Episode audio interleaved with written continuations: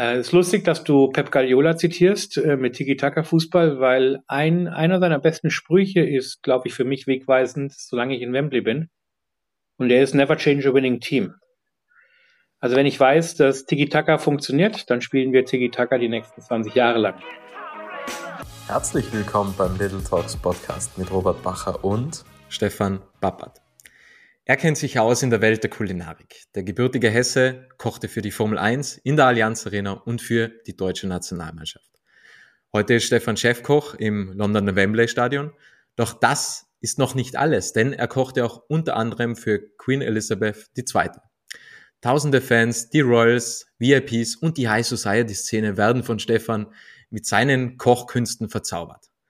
Ich würde sagen, wir tischen jetzt auf das Menü des Tages, das Gespräch mit Wembley-Chefkoch Stefan Pappert. Hallo Stefan. Ja, Servus nach Tirol.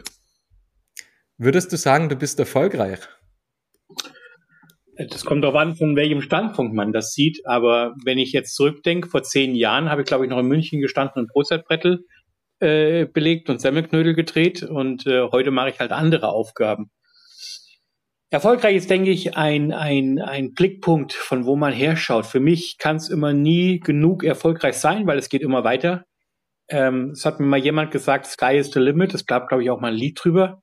Da habe ich mir immer nur gedacht, naja, was machen wir denn mit den Leuten, die an, an Mars geflogen sind? Die sind ja auch weitergegangen. Und so sehe ich das. Also es geht immer weiter, erfolgreich zu sein. Welches Ziel hast du zuletzt erreicht? Ziel, ähm, also wenn ich jetzt mal, wenn ich jetzt mal kulinarisch nehme, denke ich, war der Weltcup äh, in Katar, die WM in Katar, glaube ich, so das Highlight äh, des letzten Jahres, weil einfach mehr nicht geht. Da muss ich aber auch mit beisagen, wir hatten auch nur das Thronjubiläum hier von Queen Elizabeth. Ähm, das ist natürlich auch das Ding, da geht nicht mehr mehr drüber.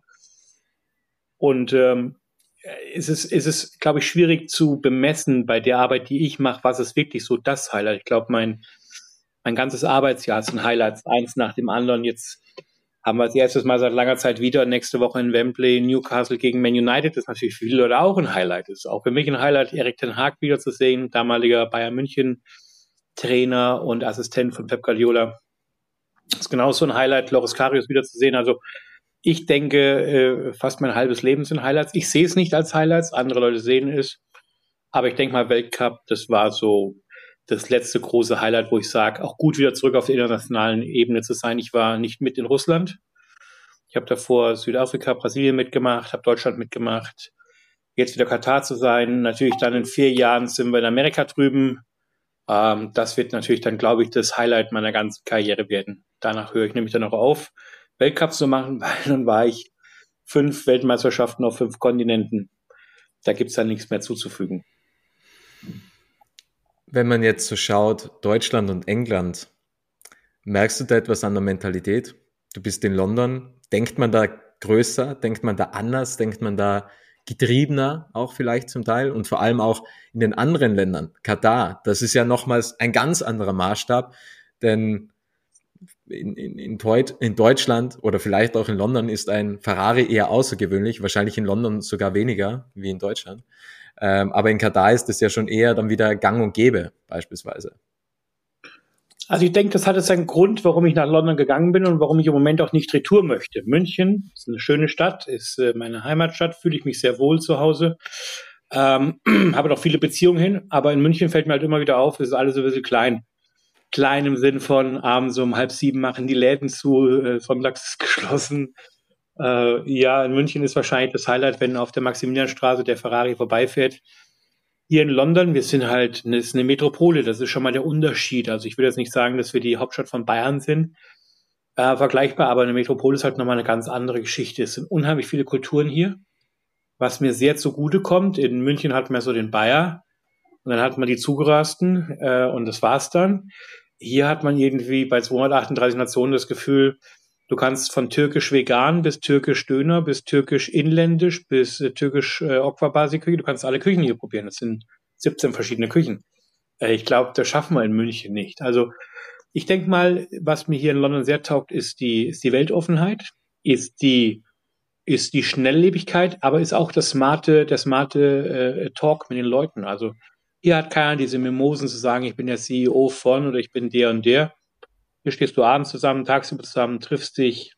LinkedIn ist ja ein super, super Spielplatz auch dafür, um sich zu vernetzen. Äh, hier ist alles ein bisschen gechillter, glaube ich auch, gechillter, relaxter. Was jetzt aber nicht heißt, dass es schlechter ist, sondern ich finde auch immer hier in London, wir sind digital unheimlich weit vor. Ähm, du hast hier keine Tickets, die du dir kaufen musst für einen Zug. Du kannst hier mit Contactless gehen. Ähm, du hast viele Apps, die dir sehr weiterhelfen im Leben, ob das Kommunikationsformen sind fürs Büro oder ob das einfach nur die Banksysteme sind. Ähm, jetzt kann natürlich Deutsche kommen und kann sagen, trau keiner Bank-App. Äh, ich sehe das ein bisschen anders da. Das hilft einfach. Du bist schneller. Du gehst einfacher durchs Leben. Du musst dir weniger Gedanken machen um viele Sachen. Und Katar hat jetzt, glaube ich, nochmal eine andere Mentalität gehabt, weil Katar war so viel Geld vorhanden, dass wir selber nicht mehr sehen konnten irgendwann das ganze Geld. Also man hat so das Gefühl gehabt, die erschlagen einen mit Geld. Höher, weiter, schneller, aber dafür keine Mentality, dafür keine, dafür keine Leute, dafür keine Culture. Es war alles nur Geld, Geld, Geld, wo du hingeschaut hast. Die besten Hotels, die teuersten Dinger, das beste Essen, aber es ist halt, was dann fehlt, sind die Leute, weil hier in London ist so noch ein bisschen all about the people und in äh, Katar hattest du dieses Feeling nicht. Das denke ich mal so, das sind die, Haupt, die Hauptunterschiede. Was ist denn deine Mentalität? Meine Mentalität. Ich muss sagen, das hat sich verändert, seit ich in London war. Ich bin schneller, fixer geworden. Ich bin viel, viel mehr äh, unabhängiger geworden, objektiver auch ein Stück wieder. München war immer subjektiv. Da hast du Leute gekannt und dann hast du gesagt, ja, das, der Oberster schmeckt schon und die Breze ist ja auch noch gut. Hier gehst du halt einfach hin und sagst, hey, sorry, die Breze ist trocken, kann ich eine andere haben. Ähm, du urteilst schneller, du bist auch schneller im, im Verfeinern von, von Teams, wenn ich jetzt mit Mitarbeitern arbeite. Ich habe viele Teams hier in London, ich habe ein Hauptteam in Wembley, was sich rauskristallisiert hat, aber auch da gibt es immer wieder mal Änderungen. Weil ich denke auch, das Change der, die Veränderung an sich ist das einzige Beständige, was du im Leben hast. Was ich in, in Fulda, wo ich herkomme, beziehungsweise auch in München immer erlebt habe, habe ich gedacht, naja, es hat mal was erreicht. Jetzt hältst du daran fest und hegst und pflegst es. Ja, hier in London kaufst du halt einfach ein neues Set Blumen für den Balkon. Wenn das alte nicht mehr, nicht mehr gut ist. Also man gibt vielleicht nicht so viel Liebe rein. Dann könnte man auch sagen, okay, das ist das jetzt verschwenderischer. Weiß ich nicht. Manchmal ist es auch gut, neue Blumen mal an den Balkon zu tun, weil die alten einfach ausgedient haben. Und die kannst du jetzt noch 20 Mal gießen. Das ist immer die Frage, was kommt noch raus? Freust du dich noch so an diesen Blumen oder sagst du nicht einfach, jetzt machen wir mal einen Satz Rosen drauf oder mal einen Satz Sonnenblumen, da freue ich mich viel mehr drüber. so denke ich, ist es auch mit, mit vielen Sachen hier in London. Also manchmal freue ich mich auch, ganz andere Leute mal wieder zu sehen oder ähm, jetzt hat mir ein Kollege angerufen von Chelsea, hat gefragt, ob wir am Samstag kommen. Jetzt freue ich mich natürlich riesig, mal wieder nach Chelsea zu gehen. Da war ich, glaube ich, seit einem halben Jahr nicht mehr das macht mir Spaß. Das ist, ja, das ist ein anderes Leben, das ist, was viele aber auch nicht verstehen können. Jemand, der einfach mal so nach Chelsea gehen kann. Sag ich, ja, selbe Küche, selbe Arbeit, selber, selbes drumherum, das ist jetzt für mich nichts anderes. Ähm, das ist wahrscheinlich so, wie du jede Woche auch einen anderen Talkgast hast. Dann hast du irgendwann mal raus, wie machst du das? Und so ist das für mich auch. Also es ist hier halt noch ein bisschen schneller im Wechsel und es ist auch gut so, dass der Wechsel da ist. Könntest du dir vorstellen, dass du irgendwann fix in Katar arbeitest? Denn es braucht ja Menschen mit Mentalität, dass sich etwas verändert. Wenn du sagst, okay, die haben zwar viel Geld, aber wenig Mentalität, wenig Kultur, dann ist es ja vielleicht gut, wenn Menschen mit Mentalität und einer anderen Kultur hingehen und etwas bewirken, damit sich da etwas verändert.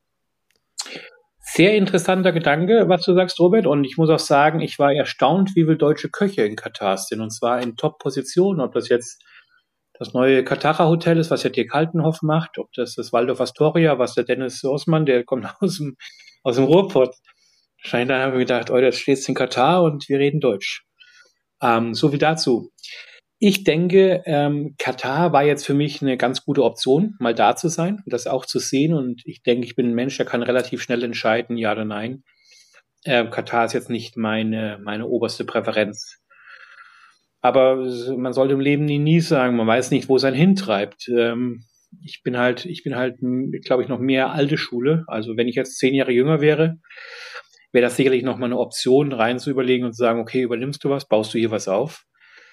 Aber ich glaube, es ist wieder schwierig, ähm, weil dann doch ein bisschen die Community fehlen würde oder mir die Community fehlen würde. Also Ich habe ja auch Kollegen von Do Co., das ist der österreichische Caterer, die sind unten bei den Qatari Airlines. Die leben und arbeiten dort und dann haben die halt auch gesagt, ja, ist doch wurscht, ob wir jetzt in Wien arbeiten und hackeln oder ob wir das in Katar machen. Wir haben ja eh nicht viel Freizeit.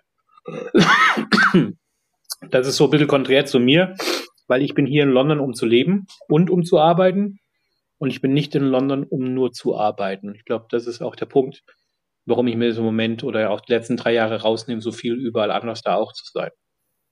Es gibt genug zu entdecken, die Welt ist groß genug. Es gibt nicht nur die WM, es gibt auch die Euro, die ja nächstes Jahr in Deutschland stattfindet. Es gibt nicht nur ein Stadion, es gibt einen Haufen Stadion. Da bin ich auch wieder froh, dass ich hier in Wembley bin, weil wir halt nur die Nationalmannschaft da haben. Das sind sechs große Termine im Jahr und ein paar äh, Cups, ein paar kleinere Geschichten. Also ähm, der Arbeitsplatz hier kommt mir eigentlich relativ sehr gut zugute, was ich jetzt in Deutschland nicht so hätte finden können. Weil in Deutschland hätte man mich dann erwartet, dass ich dann eine 40-Stunden-Woche mache oder auch jeden Tag da bin. Und äh, hier können wir sehr viel kontrollieren via Apps, ob das jetzt äh, Gesundheitssysteme sind, dass wir sehen können, wie das Essen gebraten worden ist, auf wie viel Grad, bis hin zu wie oft die Tür auf und zugegangen ist vom Ofen, bis hin zu allen möglichen Sachen, wie der Reinigungszustand der Öfen sind zum Beispiel. Also man hat hier ganz andere Voraussetzungen, glaube ich, wie in Europa im Moment. Obwohl viele immer sagen, London ist ein Drittland, sind wir vielleicht auch, aber wir sind weiter. Wir sind auch in der Gastronomie weiter als alle anderen und ich denke, wenn man vor 20 Jahren noch gesagt hat, New York ist der Hotspot für die Foodmarkt-Szene, mittlerweile hat London, glaube ich, New York zehnmal den Rang abgelaufen. Was kann man vom Fußball in die Küche übertragen? Denn man hört ja immer beim Fußball, oder nicht immer, ja, aber ab und zu kommt es vor, der Star ist die Mannschaft. Natürlich gibt man auch eine Taktik vor. Spielt man Tiki-Taka, spielt man 4-3-3, spielt man 4-4-2. Wie ist das in der Küche? Wie ist das als Chefkoch, als Küchenchef? Gibt man da auch so wirklich taktische Anweisungen und sagt man, der Star ist die Mannschaft? Um, ähm, it's all about the people. Also es geht nur über die Leute, die mit dir arbeiten. Und ähm, ich bin einer derjenigen, der auch immer sagt, ich bin die unwichtigste Person in dem ganzen Stadion, weil die anderen machen die Show. Also wer jetzt denkt, ich stehe da da und schneide die Tomaten frisch und grill die Burger, der hat das ganze System nicht verstanden, was ein Küchenchef eigentlich macht oder was auch ein Leadchef macht. Äh, es ist lustig, dass du Pep Guardiola zitierst äh, mit Tiki-Taka-Fußball, weil ein, einer seiner besten Sprüche ist, glaube ich, für mich wegweisend, solange ich in Wembley bin. Und der ist Never change a winning team. Also wenn ich weiß, dass Tiki-Taka funktioniert, dann spielen wir Tiki-Taka die nächsten 20 Jahre lang. Und da ich gesehen habe, dass zum Beispiel Tiki-Taka funktioniert, spielen wir auch nur Tiki-Taka. Äh, heißt, heißt äh, in, in, in, in, in, gut, wie soll ich in, in deutscher, in deutscher Übersetzung, äh, wenn ich weiß, dass der eine Koch gut am Grill ist oder in der kalten Küche gut ist, dann bleibt er da auch erstmal. Bis er mir sagt, er hat keinen Bock mehr, keine Lust mehr, möchte was anderes machen. Aber warum soll ich denn Leute ständig hin und her schicken und soll sagen, gestern hast du Stürmer gespielt, heute machst du Abwehr, übermorgen machst du Auswechselbank? Nee, du bist so lange gesetzt, solange du deine Leistung bringst. Und es ist ja immer die Frage, wenn Leute sagen, 100 Prozent muss man bringen im Job, das glaube ich gar nicht. Also wenn ich mal von mir her gehe, ich glaube, wenn ich am Tag meine 60, 70 Prozent bringe, dann habe ich gut gemacht. Jetzt ist die Frage, wann ist man besser wie die anderen? Und dann sage ich dir die Antwort drauf, das ist, wenn du 61 Prozent oder 71 Prozent bringst. Und dann bist du genau das bisschen besser, was es reicht, um besser zu sein wie der vorherige. Und so denke ich, haben viele Leute einfach ein, ein gutes Level, mal bessere Tage, mal schlechtere Tage. Ich fahre gut mit meinen Leuten, deswegen wird da auch nichts verändert. Und insofern ist natürlich Pep Guardiola mit seiner Mentality äh, durchaus gern gesehener Gast in unserer Küchenphilosophie, als auch natürlich bei uns im Stadion jetzt ja regelmäßig da. Äh, dann kommt es auch immer wieder weiter. Oder ich habe ihn auch ein paar Mal erlebt. Wir haben in Wembley eine Universität, die UCFB, da halten die ganz Großen ihre, ihre, ihre Vorträge und ihre, ihre Universitätsstunden für die Schüler ab. Thomas Tuchel war mal da, der hat Ähnliches gesagt. Er hat gesagt, wer bin ich denn, dass ich ständig austausche? Ich tausche nur dann aus, wenn ich merke, dass du die Leistung nicht mehr bringst. Und das ist im Sinne einer Optimierung von Arbeitsprozessen das Allernatürlichste, was man machen muss es ist keiner mehr gesetzt. Das ist nicht mehr Franz Beckenbauer 1992, du spielst da und jetzt bleibst die nächsten fünf Jahre da.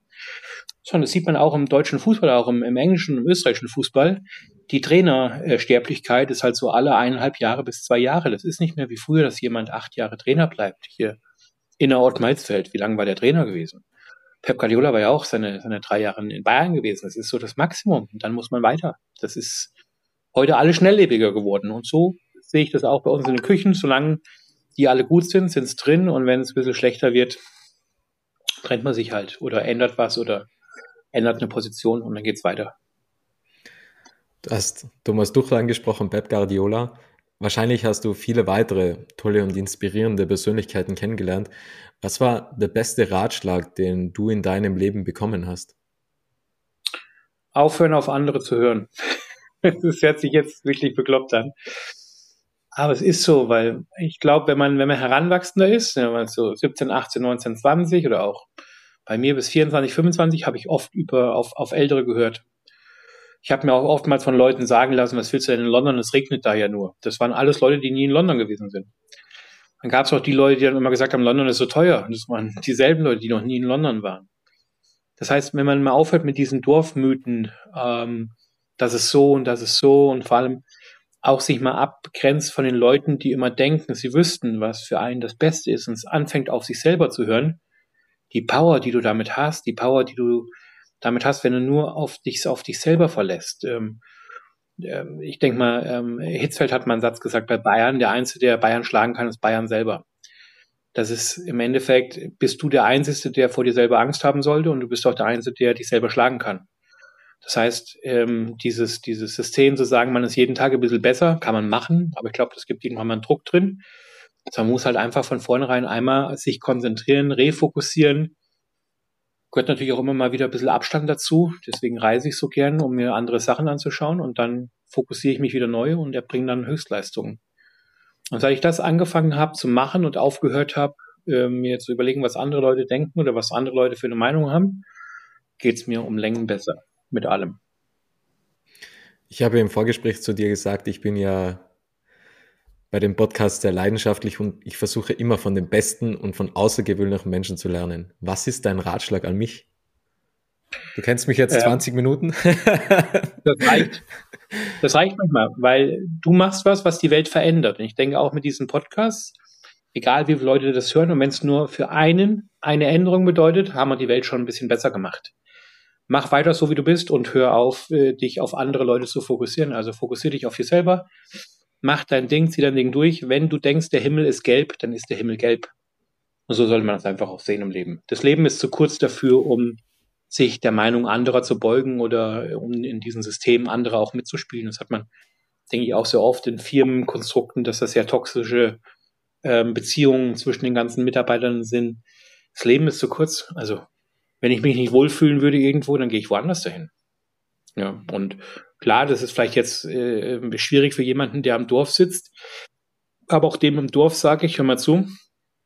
Ich habe ein super Beispiel, habe ich unten auch jetzt in Österreich kennengelernt, den Daniel Kopeinik von Webendio. Äh, der Junge kommt aus einem kleinen Dorf, der verändert die halbe Welt. Und der macht das einfach. Der ist da so überzeugt von sich, dem ist das ganz egal, was alle anderen erzählen. Und deswegen ist er erfolgreich. Und deswegen kommt er auch so gut voran.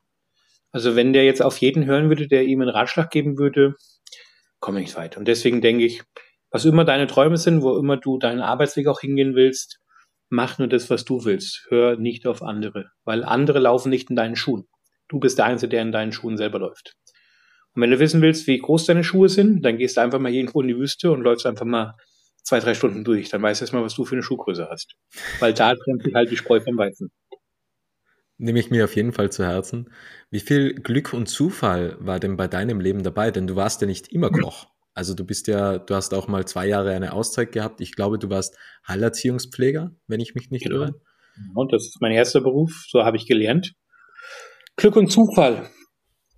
War es Glück, nach London zu gehen oder war es Zufall, nach London zu gehen? War es Glück, Pep in Wembley zu treffen oder auch nicht? Ähm, ich habe aufgehört, über Glück und Zufall ähm, zu, nachzudenken weil einfach, wenn man sich die Welt anschaut, war es Glück und Zufall, dass ein Ei gelegt worden ist und daraus ein Hühnchen entstanden ist. Die Frage kann man nicht beantworten und will ich auch nicht beantworten. Gott sei Dank haben wir Eier, können wir Spiegeleier mitmachen, Gott sei Dank haben wir Hähnchen, deswegen haben wir auf der Wiesen Brathändel. Ähm, ich sehe es ich sehe es ähnlich. Also Glück und Zufall sind sicherlich zwei Werte oder zwei Begriffe, um, ähm, Begr um Umstände in ein Wort zu packen. Aber dann müsste mir auch jemand nachprüfen, ob der Himmel wirklich blau ist, weil das könnte auch keiner hundertprozentig sagen. Ähm, deswegen denke ich, das sind nur Begrifflichkeiten. Also wenn jemand das Wort Glück braucht für sich selber, soll er es nehmen. ich nutze es nicht mehr, weil es einfach auch irreführend ist. Man denkt nämlich dann, man hat die ganze Zeit Glück und dann verliert man einfach mal ein bisschen was im Lotto und denkt sich, ja, jetzt habe ich kein Glück gehabt. Wenn man sich den Druck rausnimmt aus dem Leben, glaube ich, ist es viel einfacher, weil dann merkt man, dass das Leben in Kurven ist. Die Welt verläuft ja auch in Kurven. Wir haben vier Jahreszeiten, wir haben Tag und Nacht, wir haben Sommer, Sonne, Regen, äh, Wind. Wir haben auch alles da und so funktioniert das Leben, denke ich auch. Das finde ich spannend, dass du das sagst, weil ich habe das schon öfter gefragt. Ja, wie viel Glück und Zufall war dabei? Und ab und zu war einfach so die Reaktion, ja, es war schon viel Glück dabei. Und ich sage dann immer, ja, es erfordert ja Aktionen. Also, weil du den Lottogewinn angesprochen hast, ich muss ja ein Lottodicke kaufen, damit genau. dieses Glück entstehen kann. Also es erfolgt ja vorher immer Ursache und Wirkung im Endeffekt. Also was gebe ich nach außen, was tue ich, wie handle ich und dann kann man natürlich, von außen heißt natürlich, ja, da war viel Glück und Zufall dabei, aber man muss ja immer Aktionen tun, machen etc. Und wie du sagst, du hast deine eigenen Schuhe, du hast eigene Erfahrungen gesammelt, du hast eigene Entscheidungen getroffen, das kann man nicht mehr reproduzieren im Endeffekt. Und diese Ursache und Wirkung war bei dir halt einfach so. Das sehe ich ähnlich. Ich hatte gestern jemand, der hat mir geschrieben, nach, glaube ich, über 25 Jahren, hat er geschrieben, dass es, er hält es für eine außerordentliche Karriere. Und da habe ich gesagt, Karriere, Karriere, da kann man reden, wenn ich 70 bin. Jetzt bin ich erst mal 45. Dieses Jahr lang noch nicht zu Ende. Das hört sich ja schon so an, als würdest du mich am alten Teil irgendwo sehen.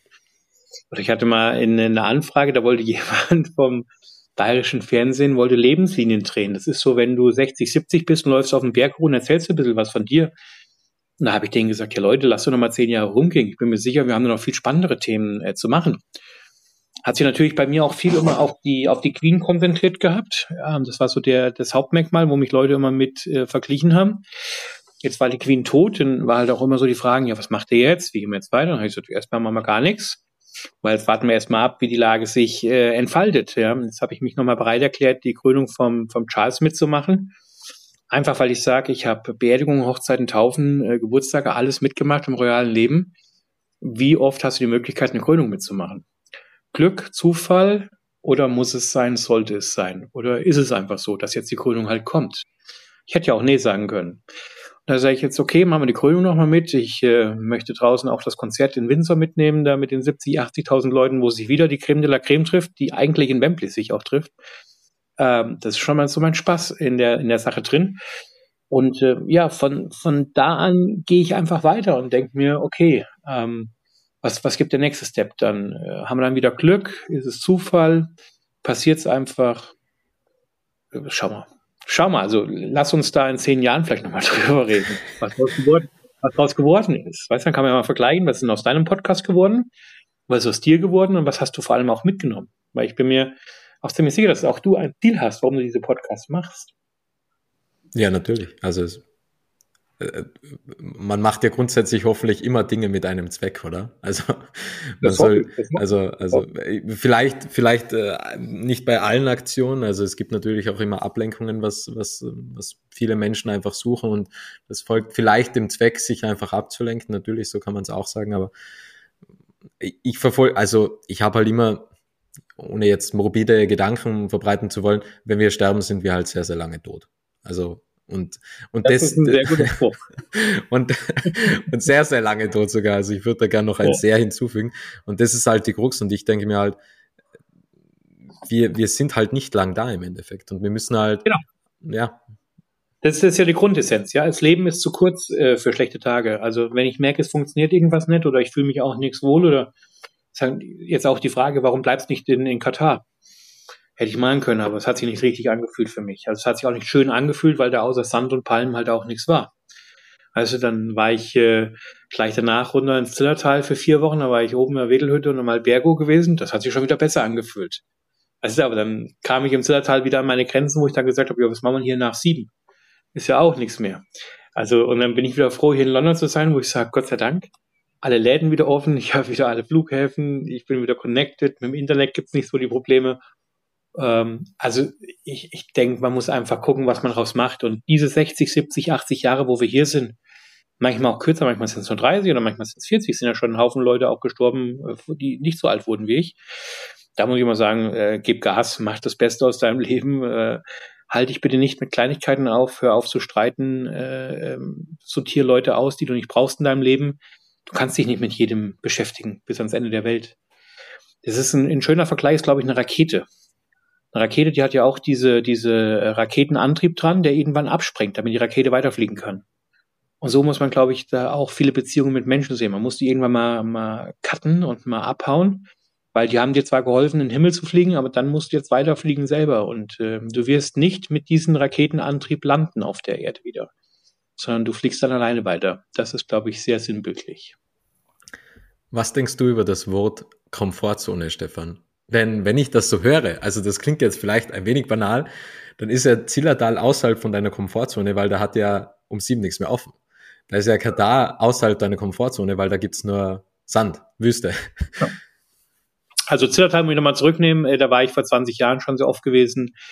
Berliner Hütte hinten, Breitlaner, Zillertaler Schützenjäger sind, äh, ähm, sind wir immer mal ab und an wieder unterwegs und auch in Kontakt. Also es hatte für mich auch, auch Punkte, wo ich sage, ich fahre jetzt mal wieder hin und sag den Leuten mal Hallo. Einfach weil ich nicht weiß, wann ich es wieder schaffe oder ob ich es nochmal schaffe. Ähm, Komfortzone, ganz schlechtes Wort. Weil Komfortzone ähm, würde ja für mich heißen, da gibt es eine Zone, eine Area, in die ich mich reinbewege und dann habe ich meinen persönlichen Komfort. Das heißt, ich muss nichts mehr machen.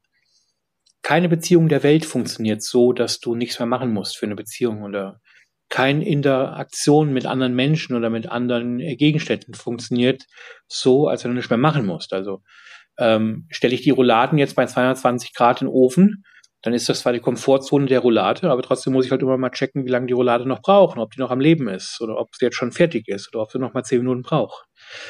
Und so ist das mit vielen Sachen auch. Also Komfortzone streichen aus dem Wortschatz. Würdest du sagen, du bist ein Mann der Extreme?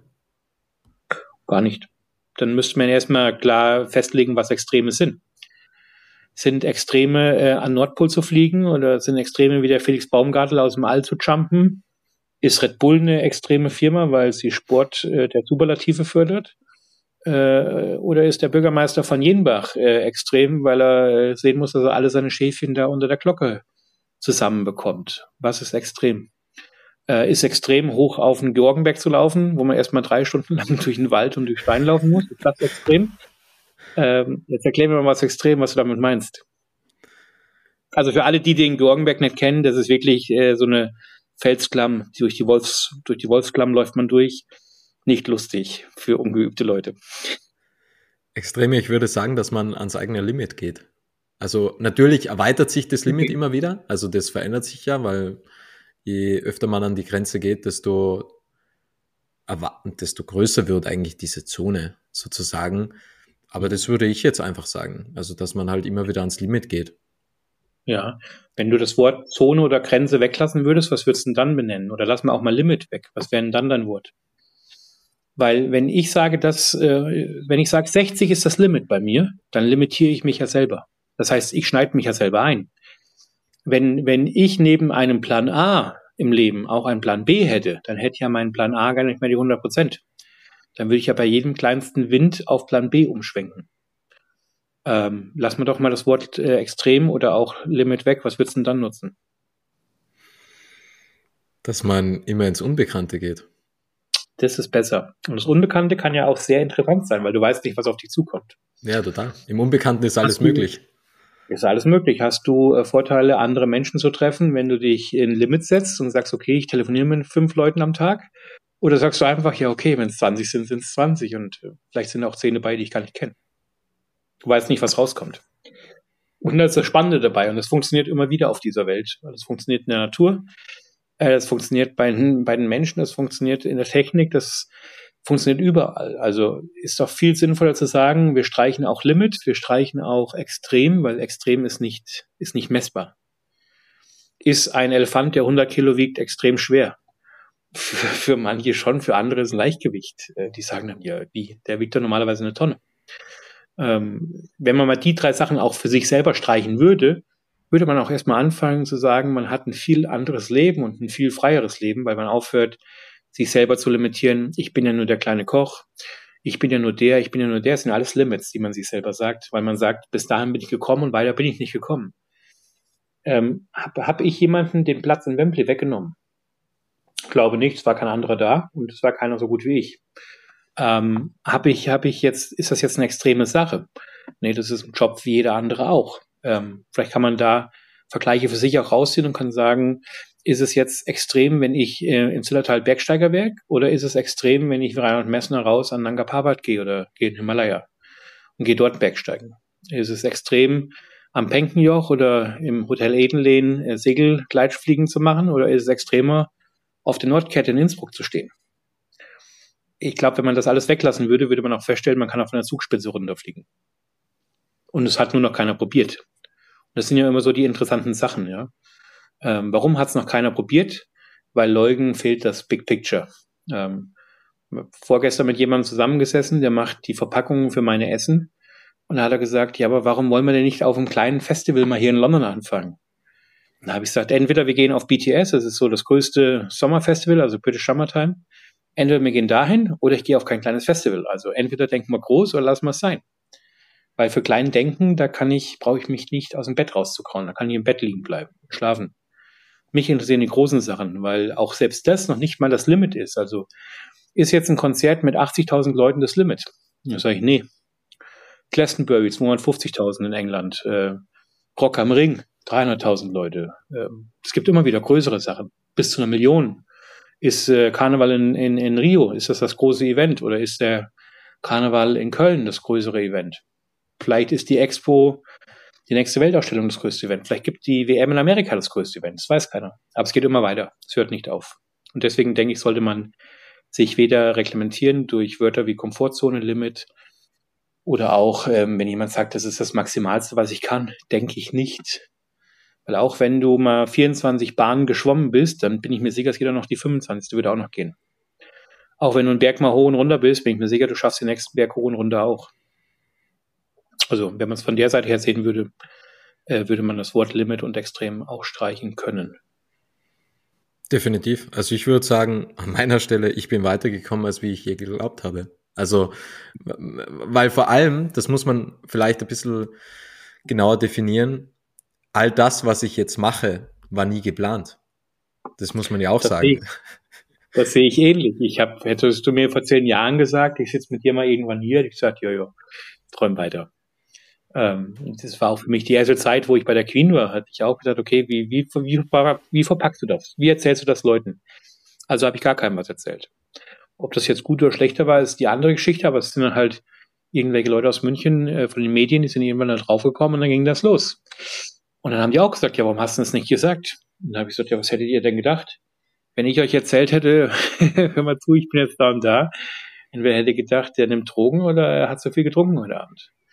Ähm, so, und äh, allein das zu erreichen, oder einer meiner besten Freunde im, im, Kochen ist der David Geiser, ist der ehemalige Küchenchef von Papst Benedikt, der mittlerweile auch verstorben ist. Also wir haben in diesem Jahr beide verloren. Äh, wir hatten in den Kochbuchprojekt noch geplant. Da sage ich, ja, das Kochbuchprojekt können wir immer noch machen. Wahrscheinlich ist das jetzt oder zwei Jahre später noch aktueller denn je. Aber jetzt können wir hingehen und können sagen, wie war es denn wirklich gewesen? Das konnten wir vorher weniger. Aber wer wer kennt den Küchenchef der Queen und wer kennt den Küchenchef des Papstes? Und dann sprechen die auch noch Deutsch miteinander. Die sind nur noch vom selben Kontinent. Ähm, Glück, Zufall, soll es so sein? Ähm, ja, kann man alles in Frage stellen. Mit was beschäftigst du dich derzeit? Also du sagst, okay, Glück und Zufall, das hast du komplett gestrichen, mit dem äh, gibt es keine Beschäftigung mehr, aber was sind so deine Themen, mit denen du dich beschäftigst? Ähm, du hast vorhin das, das äh, Mobilität ein bisschen angesprochen. Ich denke ein bisschen ähnlich wie du, aber nicht ganz, vielleicht nicht ganz so krass, sondern ich denke jetzt mal, ich bin jetzt 45, man rechnet jetzt ein bisschen rückwärts und sagt sich, okay, jetzt sagen wir mal, habe ich noch 20 Jahre vielleicht, sagen wir mal 65, bis dahin will ich arbeiten oder auch nicht. Was machen wir denn noch? Was wäre jetzt noch interessant? Weil wenn jetzt noch Leute kommen oder auch in den Katar vor zwei Jahren, wo wir die ersten Gespräche hatten, dann haben die Katar gesagt zu mir, ja, aber das ist doch toll für Ihre Referenz. Und da ist das Referenz, äh, habt, ihr, habt ihr nicht meinen mein Lebenslauf durchgelesen? Ich brauche doch keine Referenz mehr von Katar. Das ist nur, was ich mitnehme, aber das ist jetzt weder das I, der I-Punkt auf dem Sahnehäubchen oder, oder whatever. Na, ist es nicht mehr. Also ich suche mir gerade raus, was ich noch mache. Das ist was. Ich will sicherlich irgendwann auch nochmal Hüttenwirt machen irgendwo. Das ist auf jeden Fall auf meiner Liste. Äh, ob das jetzt in Österreich ist oder ob das in Afrika ist, sei dahingestellt. Aber ich denke mehr rückwärts. Also ich denke nicht mehr vorwärts. Ich denke ja rückwärts und sage, okay, was interessiert dich denn noch im Leben? Mich interessiert Bücher schreiben, Wissensweitergabe. Mich interessiert im Moment, wie macht man einen Online-Shop? Da bin ich gerade ganz dahinterher, äh, um mich mal mit den ganzen Sachen auch auseinanderzusetzen. Ich habe jetzt äh, vor zwei Wochen ein großes Event hier gehabt in London. Wir haben die größte Gaming-Messe der Welt gemacht als Caterer. Ähm, wie kann man so in Catering auch machen? Habe ich noch nie gemacht vorher. Für mich war Catering immer so Hochzeit, Beerdigung, Taufen, äh, Geburtstage. Jetzt haben wir mal, so eine Messe gemacht. Ähm, hat auch Spaß gemacht. War auch nicht verkehrt. Also sage ich mir, okay, was wollen wir denn da noch machen? Das heißt jetzt nicht, dass ich jetzt jede Messe mitten in die in London stattfindet. Aber das heißt, okay, jetzt habe ich das auch hinter mir. Ich habe die Erfahrung gemacht. Ich habe Wege dafür, um das zu machen. Was mache ich denn jetzt mit? Mache ich vielleicht nochmal Olympia mit? Formel 1 brauche ich jetzt weniger, weil das habe ich gemacht. Fußball habe ich gemacht. Was gibt's denn da noch? Also, was hättest du da noch im, im Petto? Schwierig. Schwierig, ne? Aber da auch wieder das Unbekannte. Also vielleicht kommt irgendeine, irgendeine Gelegenheit, die wir beide nicht auf den Zettel haben, wo wir nicht gewusst ja. haben, dass das überhaupt möglich ist oder dass das, dass es das gibt. Ja, vielleicht äh, Kochen im Heißluftballon für Reinhold Messner oder sowas. Also ja. wäre auch interessant mal. Ja, aber Staatsbankette damals hatten wir hier in Buckingham, habe ich zwei mitgemacht, äh, Barack Obama und äh, ähm, äh, Spanien, das spanische Königspaar. Dann sage ich dann auch, okay, jetzt kann ich das Französische noch mitmachen. Das hat nichts. Das ist alles immer nur noch der Abklatsch von dem, was du eh schon hattest. Und Obama war halt, mal ein Präsident. Ne? Das ist jetzt nicht vergleichbar mit Trump und so. Aber dann sagt man, was kommt denn nach? Was kommt nach Obama? Biden brauche ich nicht. Hab ja einen gehabt. Also warum willst du zehn machen? Das ist ja nichts anderes mehr. Aber du hast es halt einmal gehabt. Und so denke ich, wird sicherlich irgendwas kommen, äh, wo keiner mit rechnet. Und wenn es ist, dass ich einen Dönerladen in Istanbul aufmache oder äh, keine Ahnung. Keine Ahnung. Oder Hütte im Zillertal. Also. Ja? Ja. Du lachst, du lachst, du lachst. Ich bin äh, wirklich gerade dran am Friesenberghaus.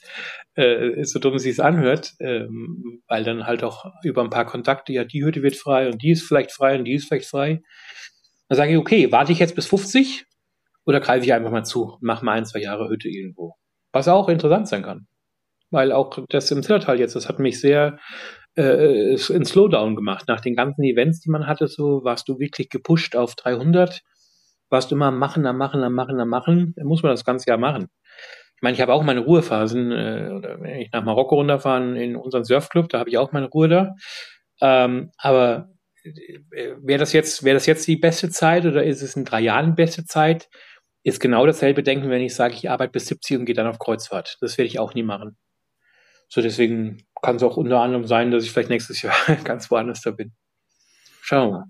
Was man vor allem bei dir raushört, so dieses Spiel des Lebens und ein selbstbestimmtes Leben. Also das höre ich ganz oft raus bei dir, Stefan, dass du einfach sagst, ich lass alles auf mich zukommen, aber ich treffe die Entscheidung. Also du triffst ja die Entscheidung, willst du jetzt die Hütte im Zillertal, willst du ein Kochbuch schreiben, willst du nochmals einen Präsidenten bekochen? Und das verstehe ich unter selbstbestimmtes Leben. Und das ist Freiheit. Das ist wahre Freiheit, Stefan, oder? Ja, da ziehe ich, da zieh ich auch voll durch, weil ähm, du hast es auch richtig erwähnt, das Spiel des Lebens, das ist auch wirklich ein Spiel, was man kaufen konnte, was ich früher auch gespielt habe. Das hieß auch wirklich so. Ähm, und ich, ich denke, ich denk, jetzt haben wir zwei Möglichkeiten im Leben. Also ich gehe jetzt irgendwo hin und dann arbeite ich für den Traum eines anderen oder ich arbeite für meinen eigenen Traum. Klar könnte ich sagen, ja, aber der bezahlt mich ja gut. Ja, hast du schon mal probiert? Weißt du, was du selber verdienen könntest, wenn du es mal drauf anlegst? Ähm, siehe jetzt Daniel, weißt du, er hat alles abgeräumt, was man im Turnen abräumen kann an Titeln. Und jetzt verdient er Geld auf eine ganz andere Art und Weise. Wenn du ihm jetzt sagen würdest, ja, warum hast du nicht Sportler weitergemacht? Dann sagt er, ja, ich verdiene im Moment vielleicht das Zehnfache. Ähm, also weißt du, wo wirklich dein, deine Grenzen sind. Ähm, das kennen sie vielleicht vom, vom, vom, vom Gym oder wenn du joggen gehst, ja, dann hört man irgendwann mal auf. Ist die Frage, hättest du noch eine Minute länger joggen können? Dann wäre dein Limit auf einmal weiter eine Minute. Und wenn du nicht anfängst, dein eigenes Ding zu machen und man nimmt nochmal diese Lebensbegrenztheit rein und sagt, okay, egal ob du 20, 30, 40, 50, 60, 70, 80 bist, ob es der dumme Unfall auf der Autobahn ist, ob es der Bergunfall ist, ob es der Herzinfarkt ist, ob es der Zucker äh, ist, der dir irgendwann mal den Garaus macht, mach doch das, was du willst. Also wir, wir haben doch seit 1789, seit der französischen Aufklärung, haben wir doch schon selbstbestimmtes Denken. Äh, jeder geht doch auf ein Gymnasium, das sind doch alles natursprachliche Gymnasien, auch Technik, äh, äh, technische Gymnasien, die dir beibringen, mach doch dein Ding, entwickel doch deine Maschine, entwickel doch deine Philosophie. Äh, wenn jemand heute mit 18 sagt, ich bin Gründer, herzlichen Glückwunsch, freue ich mich sehr für dich, gib Gas. Ja, ähm, vielleicht wäre es besser gewesen, mit 20 Gründer zu machen, aber woher willst du das wissen? Wenn der sagt mit 18, er ist ready to go, dann geh raus, mach das. Lass dich nicht von anderen Leuten beeinflussen und musst eine Lehre machen. Diese Zeiten sind rum, dass man äh, mit 26 heiratet, mit 40 ein Haus baut, drei Kinder hat, einen Baum pflanzt, einen Hund irgendwann. Das ist rum, das war 1900, irgendwann. Wir sind mittlerweile in 2023. Ich glaube, die wenigsten Leute haben sich die Frage gestellt, was hat das Corona mit uns gemacht? Wie haben wir uns denn verändert seit Corona? Jeder sagt immer, ja, da gibt es noch keine Langzeitstudien drüber, bla bla bla. Ich glaube, was Corona sehr gut gemacht hat, das hat erstmal offengelegt und dargelegt, wie sterblich, wie, ähm, wie, wie abhängig wir eigentlich sind von allem. Wenn du kein Handy mehr hast, dann kannst du auf einmal nicht mehr kommunizieren. Ja, oder vor 20 Jahren haben wir doch auch noch kommunizieren können, oder? Da hat man doch noch irgendwelche Briefkarten geschrieben. Hier, hallo, ich bin sicher im Zillertal angekommen, äh, Wetter schön. Punkt. Ging doch auch. Äh, man kann ja auch mit Leuten sich unterhalten. Im ganz schlimmsten Fall, wenn es kein Handy mehr gibt, geht alles. Ähm, und ich man denk, kann auch selber nachdenken. Das ist auch ein guter Punkt und kann auch Sachen mal zu, äh, zu Papier bringen und kann einfach mal so diesen Pippi Langstrumpf-Effekt ein bisschen äh, mitleben, ja. Äh, bitte, bitte, bitte, bum, bum, ich mache mir die Welt, wie sie mir gefällt. Warum soll man denn die, die Welt sich so machen, wie uns irgendjemand anders da erzählt? Vor allem, was man auch in der Politik und überall sieht, es stimmt ja alles nur die Hälfte. Ja, die äh, reden über Klimaaktivisten und dann fliegen sie mit dem Flugzeug hin und her. Also wenn ich Klimaaktivist wäre, ich würde äh, gelaufen kommen oder komme mit dem Fahrrad. Äh, wobei das Fahrrad natürlich wieder aus irgendwelchen Kobaltschätzen gebaut worden ist, was kleine Kinder in, äh, in Marokko graben tun, zum Beispiel. Also bin ich das, was, was äh, ich den Leuten vorgebe und das ist, glaube ich, das, was sich bei mir gewandelt hat in den letzten fünf, sechs Jahren, wo ich gesagt habe, okay, ich mache das jetzt, aber ich bin sicherlich nicht mehr der Koch von. Ich habe zwar den Titel Master Chef of Great Britain oder Lead Chef of Wembley, aber ich bin genauso gut in Deutschland unterwegs oder ich bin jetzt äh, im, im Juni bin ich in Wien. Äh, wie nennt man das dann? Ist dann die Wembley Austria Edition oder also was ist das? Ich bin in Wien deswegen, A, weil ich Leute treffen will und B, weil ich äh, zwei, drei Sachen und Projekte damit hochziehe äh, und dann schaue ich weiter. Und ein Projekt heißt ja nicht immer, dass man das über Monate machen muss. Ein Projekt kann man auch einfach mittlerweile vorbereiten von überall auf der Welt. Ein guter Freund von mir, der sitzt in Dubai und bereitet von dort Marketingstrategien vor. Muss der in Deutschland sitzen? Nein. Wir sind digital connected, wir sind digital verbunden. Ich muss ja auch jetzt nicht gerade bei dir im Studio sitzen. Ich sitze hier in London und du sitzt äh, in, in, in Österreich, in Tirol vor Ort. Ähm, da denke ich, das muss man ähm, sich ein bisschen mit einverleiben und muss dann auch damit gucken, was man daraus macht. Ist das mein Lifestyle oder muss ich noch mit dem Auto von A nach B fahren? Muss ich noch mit dem Flieger an jeder, an jedem Meeting teilnehmen oder kann es einfach auch mal ein Videocall sein? Ähm, ist es, ist es gut, sich selber zu vermarkten oder ist es vielleicht auch gut, einfach das abzugeben an anderen, zu sagen, ihr wisst viel besser, was ihr tut, weil ihr seid da die, die Professionals drin. Muss ich noch äh, die Tomaten selber schneiden in Wembley oder frage ich einfach eine Firma, ob die mir mal 6000 Kilo Tomaten schneiden können mit einer Maschine. Das sind so, glaube ich, Sachen, mit denen wir uns äh, beschäftigen müssen. Und wir müssen uns auch beschäftigen damit, dass nach 2023, 2024 kommt. Und 2025 und 2026 anklopfen tun. Das heißt also, wie wollen wir in den nächsten zwei, drei Jahren leben? Wie wollen wir in den nächsten zwei, drei Jahren Gastronomie machen? Wie wird sich zum Beispiel die WM in Katar auswirken? Wird das überhaupt irgendeine Auswirkung haben? Wie wird Amerika sich an, andeuten? Wie geht es danach dann weiter? Was ist dann das nächste Setup für 2030, falls Uruguay den Zuschlag bekommt? Was, was ist dann? Oder müssen wir alle nach Saudi-Arabien fliegen, wo ich dann sage, na, Gott sei Dank bin ich raus aus der Geschichte. Ähm, wie geht das Setup weiter? Ich glaube, da muss man einfach realitätsnah äh, schauen, muss sich auch von solchen Wörtern, wie wir es eben davor schon hatten, mit, mit Limit und mit Komfortzone trennen, weil das ist nicht mehr, wie das vor 50 Jahren war. Das ist rum. Jetzt müssen wir viel flexibler, viel schneller, viel selbstbewusster auftreten, viel ähm, demütiger auch in manchen Sachen sagen, nee, kann ich nicht, bin ich nicht, habe ich keine Ahnung davon, das ist so. Dafür gibt es ja genügend Leute, die einem da helfen können. Dafür haben wir genügend Spezialisten mittlerweile. Also früher war der Wirt der Wirt, Heute braucht der Wirt, glaube ich, zehn Leute um sich rum, damit er seinen Laden führen kann. Ich hätte noch drei Fragen an dich, lieber Stefan. Gerne. Hast du Angst vom Tod? Gar nicht. Ist schön. Gar nicht, weil äh, das ist so, wie wenn jemand sagen würde, wie viele Bücher willst du schreiben oder wie viele Leben hast du denn gelebt? Und dann sage ich immer, ich habe mindestens fünf Leben in dem einen Leben gelebt. Deswegen ist das für mich ganz einfacher Satz. Das Ding kommt, wann immer es kommt. Und dann, dann ist es, dann ist es, glaube ich, was die Leute immer zum Verzweifeln bringt, es, glaube ich, dass sie merken, dass die Endlichkeit da ist oder dass auch eine Sterblichkeit da ist irgendwann mal, wenn man kränker wird. Äh, und dass man dann merkt, man hat Sachen nicht gemacht. Aber was soll ich denn dir dazu sagen, Sachen nicht gemacht zu haben? Alles das, was ich gemacht habe, wollte ich ja machen. Also alles das, was ich erlebt habe, habe ich erlebt. Alles das, was ich je in meinem Leben mal sehen wollte, habe ich gesehen. Äh, ich hatte dann zwar Schwierigkeiten, mal ein Urlaubsziel zu finden, aber ähm, definitiv, falls, falls irgendwann mal der große Knall kommt, in dem Moment sage ich, okay, das war's, fertig. That's it. Da sind wir auch wieder beim selbstbestimmten Leben. Also wie du gesagt hast, du hast die Entscheidungen ja selbst getroffen. Also das, was du tun wolltest, hast du ja getan. Genau. Also für mich gibt's dieses äh, Never Regret. Gibt's nicht. Du kennst vielleicht auch Leute, die schreiben sich auf den Arm und lassen sich tätowieren, Carpe Diem. Dann sage ich mir immer, das sind die ganz, das sind die ganz schlimmen Leute, sind das. Weil wenn ich mir schon auf den Arm schreiben muss, Carpe Diem, nutze den Tag, dann sind das meistens die langweiligsten Leute überhaupt. Weil die müssen sich ja draufschreiben, dass sie den Tag nutzen. ein Reminder. Was ist das? Ist ein Reminder. Und was ja. haben sie denn wirklich genutzt? Das ist dann die medizinisch-technische Angestellte oder die Friseurin, ohne denen nahe zu kommen, den Leuten. Oder das ist dann halt nur der Versicherungskaufmann oder der äh, Metallveredler in der Firma. Der hat aber Carpe Diem draufstehen, weil er halt denkt, es muss doch noch was kommen. Äh, kommt nichts. Wenn du selber nichts machst, passiert nichts. Also es, es, gibt nur die Aktion und dann gibt es eine Reaktion drauf. Du musst was machen, damit was zurückkommt. Ob ja. das jetzt das Yin Yang, das Karma, ob das das Gut und Böse ist, es kann sich halt, wie du das drehst. Wenn du nichts machst, kommt nichts raus. Was war die inspirierendste Person, die du kennenlernen durftest, Stefan? Inspirieren gibt es einige.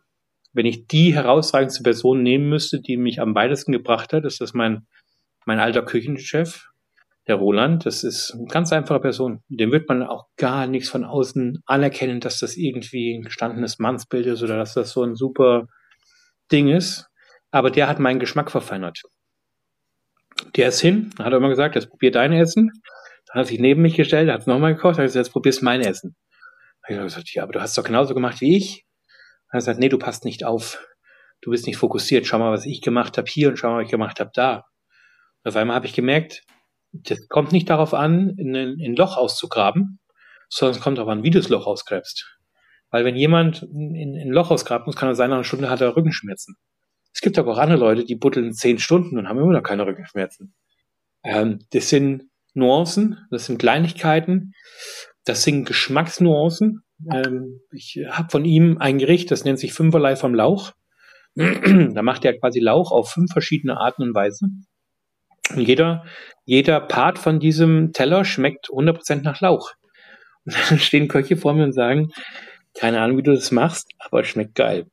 Sage ich, und jetzt überleg dir mal Lauch, weil es noch so ein, so ein ganz un, unbedeutendes Gemüse, was noch nicht mal irgendwie so ein Highlight ist, ja, was man daraus machen kann. Sind es im Leben dann wirklich manchmal diese Schätze, dass man eben so die unsichtbaren Dinger nicht äh, zum Schätzen weiß oder dass man aus den, aus den kleinsten Sachen das Größte rausholen kann? Ist es das? Ja, das ist es. Also das hat er mir sehr gut beigebracht. Schokolade ist auch nicht Schokolade, hat er immer gesagt. Süß ist auch nicht süß. In dem Moment, wo ich ein bisschen mehr Salz dran mache, ist die Suppe versalzen. Also, ja, da hast du recht. Das ist, äh, wenn du manchmal ein bisschen zu viel Gas gibst, bist du halt über, über das Ziel raus äh, gelangt. Und dann ist immer noch die Frage, schmeckt den Leuten, dass du es übers Ziel raus bist oder äh, hättest du einfach kurz davor abbremsen sollen? Also da hat er mich sehr geprägt und das bin ich ihm auch dankbar bis in alle Ewigkeit, dass der immer wieder auch an mir dran war, was immer er in mir gesehen hat, ähm, das auch immer wieder weiterzumachen. Das hat er bei keinem anderen gemacht. Und bis heute rufe ich den an und sage, hey zu, ich muss das und das machen, wie mache ich das? Man hat auf alles eine Antwort. Das ist, das ist noch schlimmer, wenn du manchmal so Leute hast, weil es gibt ja auch mal welche, die sagen, das weiß ich nicht. Da gehöre ich auch dazu, weil ich weiß nicht alles. Aber der hat immer eine Antwort auf alles, was ich brauche zum Thema Essen. Perfekt. Ich sehe da gerade einen Zusammenhang zwischen dem Leben und dem Kochen. Das Leben ist das, was du daraus machst, ist ja auch beim Kochen so. Also ja. der Lauch, der Lauch, der, wie du sagst, also man kann den verschiedenst vorbereiten oder zubereiten. Es ist, der Lauch ist dann das, was du daraus machst, eigentlich, ja. Genau. Ja. Genau. Das sind ganz, das sind ganz feine Nuancen. Da geht es um ein bisschen Zucker, da geht es um ein bisschen Salz, da geht es um ein bisschen mehr Butter, da geht es um ein bisschen weniger Temperatur. Um solche Sachen geht's da. Noch nicht mal um staatstragende Sachen, so mach mal Paprikapulver dran oder so. Gar nicht. Gar nicht. Die kleinen, feinen Nuancen. Und das, denke ich, hast du auch im Zwischenmenschlichen mit vielen Leuten, dass es manchmal die ganz kleinen Nuancen sind. Sage ich, du musst oder kannst du bitte? Schon ein Unterschied. Weil ich sage auch manchmal den Leuten, the only thing I must do is I must to go to toilet. Ich muss nur auf Scheiß aus. Das ist eins, was ich muss im Leben. Alles andere kann ich machen. Kann ich machen, wenn ich will. Ich muss das nicht machen. Wie oft lässt man sich verleiten, wenn Leute zu einem sagen, das musst du noch erledigen vor Feierabend? Nein, muss ich nicht. Ich gehe jetzt. Der kann sich auf den Kopf stellen. Der Engländer spricht von Inevitability. Das ist die Kunst, dass du eh nichts dran ändern kannst. Ist das Kind in den Brunnen gefallen, dann ist es im Brunnen. Da kannst du jetzt nichts dran ändern. Da kannst du dich auf den Kopf stellen und nackig äh, rückwärts rauslaufen aus dem Raum. Das Kind ist immer noch im Brunnen. Und so, denke ich, muss man auch einfach manche Sachen äh, mal im Raum stehen lassen und sagen, hey Leute, äh, passt schon.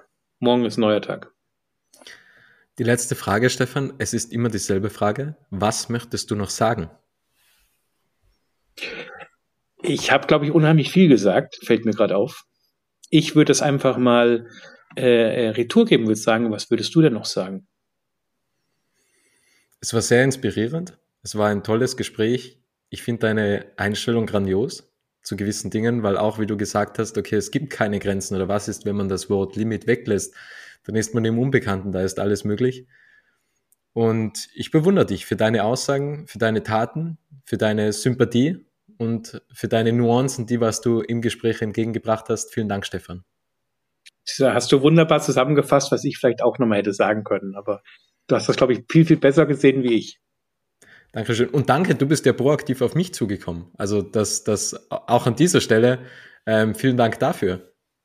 Ja, weil ich habe mir gedacht, äh, also machen wir mal so. Ähm, wenn, wenn du dich selber nicht sichtbar machst für andere, wirst du nicht sichtbar sein.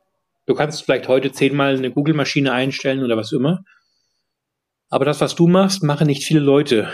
Und ähm, das, was ich mache, machen auch sehr wenige Leute. Also es gibt vielleicht weltweit zehn, zwölf Köche, die diese Operation führen können, ähm, wie es jetzt gemacht haben oder wer, wer, was denkst du denn, wer der FIFA-Küchenchef ist? Also wie viele Küchenchefs haben der, hat denn die FIFA?